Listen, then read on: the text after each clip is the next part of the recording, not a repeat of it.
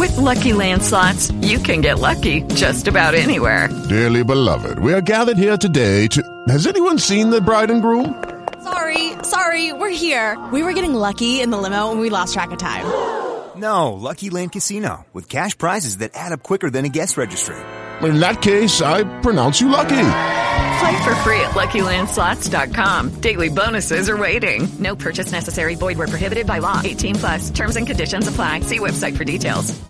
Hello, it is Ryan, and we could all use an extra bright spot in our day, couldn't we? Just to make up for things like sitting in traffic, doing the dishes, counting your steps, you know, all the mundane stuff. That is why I'm such a big fan of Chumba Casino. Chumba Casino has all your favorite social casino style games that you can play for free anytime, anywhere with daily bonuses. That should brighten your day a little. Actually, a lot. So sign up now at chumbacasino.com. That's chumbacasino.com. No purchase necessary. BGW. Void were prohibited by law. See terms and conditions. 18 plus. Joana, ¿y qué dicen los gobernadores sobre el tema de hoy en la W? La preocupación que hay sobre precisamente no repetir episodios como el de los Panamericanos. Sí, justamente vamos a hablar con ellos sobre esa propuesta de descentralización de Colombia Federal y vamos a comenzar en el departamento de Risaralda. Juan Diego Patiño es el gobernador de este departamento. Gobernador, gracias por atendernos. Buenos días. Buenos días, Giovanna, Julio y a todos en la W. ¿Y cuál es su opinión con respecto a esto? ¿Usted respalda esta propuesta sobre una Colombia más descentralizada? Claro que sí. Nosotros desde el gobierno departamental Hagamos esfuerzos para generar un modelo disruptivo en el departamento de Risaralda y poder prestar servicios administrativos y tener la posibilidad de descentralizar temas puntuales del gobierno departamental en algunos municipios de Risaralda. Por eso eh, yo exhorto a que ese centralismo que hoy vive el país pues eh, sea un poco más flexible con las regiones para poder construir este país desde las regiones.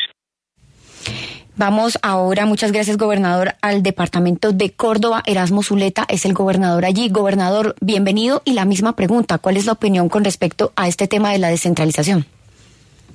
Giovanna, muy buenos días. Un saludo especial para ti, para Julio, para todo el equipo de trabajo de la W y los colombianos que nos escuchan a esta hora de la mañana. Hombre, yo creo que hoy el país vive una, una condición especial yo soy un hombre que siempre he velado por la unión de los territorios. Yo creo que no estamos, no, es momento para seguir promoviendo divisiones ni desuniones entre nosotros los colombianos. Lo que sí debe quedar claro es desde la Federación de Departamentos, los gobernadores hemos venido hablando en el mes de enero, firmamos un acuerdo y un pacto por la mayor autonomía junto con Fede Municipios, por mayor autonomía y descentralización es lo que estamos buscando los departamentos, incluso los municipios, que toda esa riqueza, que todo ese potencial que tienen nuestros territorios realmente se traslade en qué? En recursos para, para tener mayor autonomía, mayor presupuesto. Un solo ejemplo, por, Johanna, que quiero ponerlo a consideración y que, lo conozcamos. Los, los planes de alimentación escolar en los departamentos. El caso del departamento de Córdoba. Estos son recursos eh, de gasto recurrente que deben proveerse a través del Sistema General de Participaciones.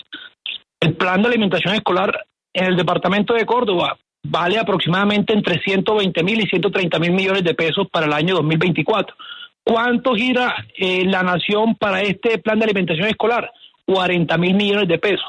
¿Qué toca hacer a los departamentos? Coger de los pocos recursos que tenemos de regalías, que es lo único que con lo que contamos para poder hacer inversión, y coger de estos recursos de regalías para gastarlos en un gasto recurrente como lo, como lo es el plan de alimentación escolar. Entonces, ¿qué es lo que estamos buscando? Que esa riqueza que genera nuestros territorios realmente se traslade en ingresos a los territorios para poder hacer mayor inversión. El caso de Córdoba autonomía energética. El departamento de Córdoba tiene dos generadoras de energía públicas, URRA y GESELCA. El departamento no participa de las utilidades que generan estas empresas.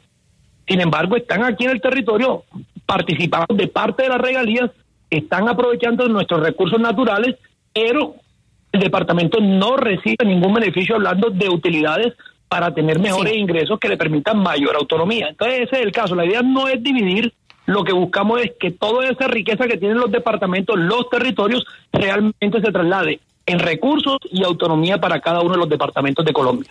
Sí, nos vamos ahora al departamento de Antioquia porque Andrés Julián Rendón, que es el gobernador de este departamento, fue el primero que habló y alzó la voz sobre este tema, sobre una Colombia federal, sobre todo cuando el gobierno le quitó a este departamento el control de los proyectos mineros. Bienvenido, gobernador, y explíquenos entonces su propuesta. Muy buenos días. Yo desde hace dos años he venido planteando la necesidad de dejarle a los departamentos de Colombia tributos tan importantes como los de renta y patrimonio. Eso a 27, 32 departamentos le duplicaría los ingresos y claro, restaría como nosotros, tanto desde las regiones como nación, le remuneramos, le pagamos a la Amazonía, la Orinoquía, Chocó y San Andrés lo que hacen en materia ambiental por Colombia y por la humanidad entera. Pero a esto tenemos que ponerle fin a ese centralismo fastidioso, asfixiante que padece Colombia desde hace mucho tiempo. La verdad, con Petro eso tiende a empeorar. Yo desconfío de la voluntad del gobierno nacional actual para darle prioridad y respeto a las regiones. Lo de los panamericanos es un claro ejemplo de eso. Y la apuesta de Antioquia eh, es trabajar en esa línea, que por lo menos el gobierno nacional, si no va a ayudar, que deje trabajar. Porque hoy, digamos, le están haciendo honor a un adagio muy famoso aquí en mi tierra, es que en las actuales circunstancias ni rajan ni prestan el hacha. Por eso estamos planteando un comité promotor de un referendo con representación regional de distintas zonas del país para que sean los ciudadanos los que determinen finalmente que tributos tan importantes como los de renta y patrimonio se queden en las regiones y no en el centralismo eh, donde además no le posibilitan a los departamentos avanzar en sus propósitos de sacar a la población de situaciones de extrema pobreza agobiantes y de atender las exigencias propias de los territorios. Sí, gracias gobernador. Nos vamos al departamento de Santander. El general Juvenal Díaz es el gobernador en este departamento. General, ¿cuál es su opinión al respecto? Joana, buenos días. saludo muy especial para toda la audiencia de la W. Pues eh, yo estoy de acuerdo en que hay que aumentar la autonomía de los departamentos como lo manda la Constitución Nacional. ¿Cómo hay que hacerlo? Aumentando las transferencias eh, como decía el gobernador de Córdoba, el PAE, por ejemplo, lo tenemos que financiar con regalías. Si el gobierno nacional financiara el PAE, nosotros tendríamos 140 mil millones más para poder atender todas las necesidades que estamos viendo en el departamento. Hay que mirar cómo se dota a los gobernadores de las herramientas para cumplir lo que dice la Constitución Nacional, que nosotros somos los promotores y los planificadores del desarrollo económico y somos el, el punto de unión, el enlace entre los municipios y la nación. Eso no se está cumpliendo por falta de recursos. Hay que conversar con el Congreso, hay que conversar con el Gobierno Nacional para que haya mayor autonomía presupuestal para que los gobernadores puedan cumplir esa función. Y finalizamos esta ronda de gobernadores en el Departamento del Atlántico, allí donde se está hablando de los Juegos Panamericanos, pues tenemos al gobernador Eduardo Verano de la Rosa y voy a aprovechar que lo tengo acá, gobernador, para que también nos cuente detalles sobre la reunión que hubo ayer. Bienvenido a la W. Bien, muchas gracias, muy amables y con mucho eh, cariño responderemos lo que ustedes consideren. Claro que sí, pues primero le pregunto por la reunión entonces, ¿cómo les fue? ¿Sí tenemos esperanza? ¿Estamos optimistas o usted cómo ve el panorama? Bueno, yo creo que hay que mantenernos optimistas, yo creo que hay que mantenernos activos, hay que mantenernos haciendo las gestiones que correspondan para que nosotros podamos dar eh, la, tomar las decisiones, dar los pasos que sean necesarios, hacer los pagos hacer las manifestaciones de rigor ante las autoridades competentes a nivel de, del Panama Sports, eh, que es a donde tenemos que llegar. Ojalá que el presidente viaje a Chile para que entrevistándose con el presidente Gabriel Boric de Chile, pues eh, se manifiesten a, nivel internacional todas las manifestaciones de interés por parte del gobierno eh, nacional para poder avanzar en todo este proceso de, mantener los Juegos Panamericanos 2027 en Barranquilla. Gobernador, esa es la parte formal, diplomática, el buen mensaje, el que se vean juntos, interesados. Pero resulta que allá nos perdieron la confianza. Allá no creen en nosotros. Piensan que somos un país poco serio por lo sucedido y yo no quiero entrar en la evaluación de quién es la culpa porque ya se sabe dónde está la culpa. Pero la solución no es solamente una foto y un mensaje. Allá no creen en Colombia, a menos de que esto quede por escrito y que el compromiso se vea. Por escrito. ¿Cuándo se tendrá un documento y qué dirá ese documento? No, yo creo que el señor presidente eh, eh, Petro, lo que convinimos en el día de ayer es que él viajará a Chile. Él tiene un viaje porque va a visitar la misión de Antártida que tiene un barco de la, Marina colombiana eh, que está haciendo una investigación en la Antártida. Entonces, esa visita con, él la va a hacer concluir, va a hacer coincidir con una visita también a Gabriel Boric y por lo tanto también con el Neven League de Parama Sports para hacer eh, la manifestación oficial de rigor. Ya se ha hablado, ya se ha conversado, y ayer se manifestó, esa fue una decisión que se tomó por parte de la presidencia para tratar de lograr y avanzar en este proceso. Le repito, señor gobernador, eh, muy importante la misión de la Antártida, muy importante que el presidente Boric esté al tanto de lo que está pasando, pero es que el Comité Olímpico y Panam Sports, esos son sombrillas independientes. Ellos son negocios. Y Colombia incumplió su palabra en un negocio. El gobierno nacional va a poner en un papel que pone ya los 8 millones de dólares, que suma otros 6 millones de dólares de los que se habló en la reunión y que pagará el 60% de lo que cuesten esos juegos y de lo que haya que invertir para actualizar la infraestructura y que además no será un obstáculo el problema de ampliar las sedes que también preocupa a los expertos por la geografía de Colombia. ¿Eso quedó confirmado? A ver, lo que queda confirmado es la manifestación, lo básico, lo fundamental, lo prioritario. Es la manifestación de interés de Colombia y hacer los pagos de rigor y para eh, realmente tener, como dices tú, el derecho a estar en una conversación habiendo cumplido con todas las decisiones, habiendo manifestado todo lo que de rigor es lo, lo pertinente. Eh, hay que hacer unos pagos, tienen que hacerse oportunamente. Sí hubo algunas dificultades en algunos pagos por temores de algunos funcionarios. No entramos en ningún en, en el juzgamiento del, de las culpabilidades ni demás, sino yo creo que en este momento lo pertinente es reconstruir el proceso, darle la, la manifestación de voluntad de un país, de Colombia, de ser los organizadores de los Juegos Panamericanos 2027 y darle a, precisamente todas las explicaciones de rigor a Panam Sports para que ellos puedan tomar la decisión.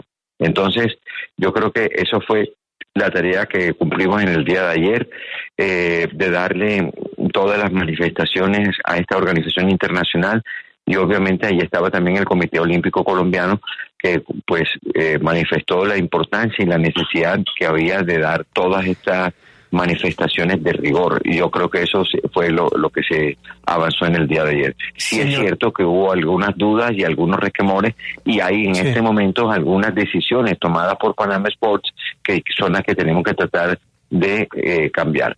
Señor gobernador, ayer en la rueda de prensa el presidente Gustavo Petro dijo que no había que ensillar las bestias antes de traerlas, refiriéndose al esfuerzo de traer los eh, Juegos Panamericanos a Colombia, pero que a él sí le gustaría que los Juegos no estuvieran exclusivamente concentrados en la ciudad de Barranquilla, sino que se llevaran a otras ciudades eh, del, del Caribe. Eh, ¿Usted y el alcalde Alejandro Echar están de acuerdo con ese planteamiento del presidente de la República de que los juegos no se hagan exclusivamente en Barranquilla? Lo primero es lo primero. Lo primero es manifestar que nosotros eh, eh conquistar, tener los juegos Después veremos cómo los organizamos. Yo creo que porque ponernos a discutir cómo vamos a organizar unos juegos que aún no tenemos, yo creo que no es lo que corresponde. Esa fue la decisión de ayer. Entonces, lo primero es lo primero. Lo primero es la concreción de Colombia como la sede de los Juegos Panamericanos. A eso nos tenemos que dedicar. Después estudiaremos, analizaremos las propuestas que hay de que sean dos sedes, tres sedes, eh, y eso pues se habló de alguna u otra manera, pero no fue lo que se tocó en el día de ayer. Sí, gobernador, ayer el presidente además dijo que el error del gobierno fue por ignorancia, que había pues eh, miedo de algunos funcionarios y yo quisiera preguntarle si a usted le es suficiente ese reconocimiento del gobierno o le parece que les falta más reconocer el error porque básicamente están defendiendo a la ministra. Yo creo que en este momento entrar en definición de culpabilidad no era el motivo de la reunión. Eh, y por lo tanto yo creo que ayer nos concretamos fue a dar los pasos necesarios. Eh, le solicitamos de una manera muy especial al presidente que él va a ir a Chile para que se reúna con Boric, el presidente eh, Gabriel Boric, y también para que se reúna con Panama Sports. Eh, si es necesario, nosotros estamos dispuestos a acompañarlo para dar una sensación de un país unido para lograr esto. Pero realmente ayer nos entró en la culpabilidad de las personas que pagaron o no pagaron, porque sí evidentemente hubo una falla en los pagos de algunas personas que tenían el temor de que no tenían la claridad de la necesidad de pagar. Entonces yo creo que eso no fue lo que se abordó en el día de ayer, que eso tendrá su momento, pero ayer yo creo que la concreción es vamos por los Juegos Panamericanos y eso hay que hacerlo ante el presidente Gabriel Boric y también ante el presidente de Panama Sports, Neven Ilic. Sí, gobernador, y pues no lo puedo despedir sin preguntarle por el tema del día, que es la descentralización y Colombia Federal. ¿Cuál es su, su opinión al respecto? Yo soy el más federalista de todos. He luchado desde la constituyente del año 91. Eh, hicimos todos unos planteamientos de fondo sobre la autonomía regional. Eh, no tuvimos votos suficientes para llegar a un federalismo. Entonces llegamos a una figura que es eh, un poco menos audaz que el federalismo. El federalismo implica tener constitución cada uno de los diferentes estados que conforman esa unión de estados. Entonces, e, ese federalismo es mucho más avanzado que la autonomía regional que fue la que se, eh, se estableció. Y eso entonces yo creo que es la que nos da eh, unas tareas importantes que por las que tenemos que realizar. Pues a nuestros invitados, muchísimas gracias por acompañarnos en la W y darnos su opinión sobre el tema del día. Que tengan feliz día.